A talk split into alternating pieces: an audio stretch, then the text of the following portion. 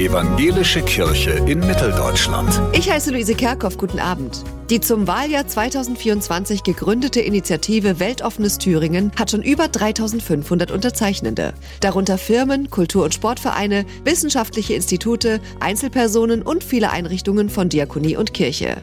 Auch die evangelische Regionalbischöfin Friederike Spengler gehört dazu. Der Mensch ist gemacht als Ebenbild Gottes. Und zwar nicht nur ich, sondern jeder andere auch. Und dass Jesus Christus, der interkulturell unterwegs war, zuerst sagt, liebe deinen Nächsten, so wie dich selbst. Menschenhass und Rechtsextremismus dürften deshalb keinen Platz haben in Thüringen. Wir sehen das seit vielen Monaten, wie sich die Debatten verschärfen, wie sich das Diskussionsklima ändert, wie plötzlich Dinge sagbar werden, die einem ein Kloß in den Hals geben. Auch Jenas Oberbürgermeister Thomas Nietzsche engagiert sich. Jedes Jahr am 9. November erinnern wir hier am Westbahnhof daran, was damals passierte mit Deportation. Und jetzt wird offen darüber wieder nachgedacht, so etwas ins Werk zu setzen. Und wir sehen hier mit großer Genugtuung, dass die schweigende Mitte ihr Schweigen bricht. Auch Katja Klubowskaja von der Liga der Wohlfahrtsverbände unterstützt die Initiative.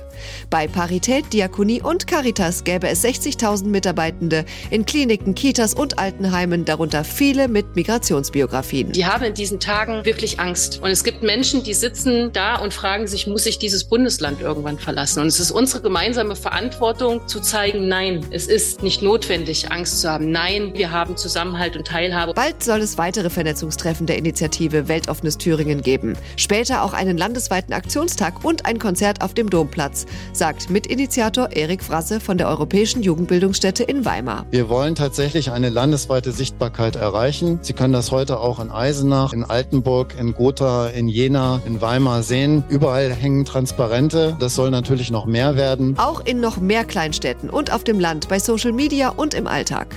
Die Aktion Weltoffenes Thüringen gibt Katja Glybowskaja von der Liga der Wohlfahrtsverbände Zuversicht. Und das ist wichtig auch für die Menschen, die heute schon angefeindet, bedroht und verfolgt werden. Wir geben damit ein wichtiges Zeichen. Ganz persönlich, ich habe zwei Muttersprachen, zwei Pässe und ich bin durch und durch Thüringerin. Und ich möchte, dass es in diesem Thüringen allen Menschen gut geht. Luise Kerkhoff, Evangelische Redaktion.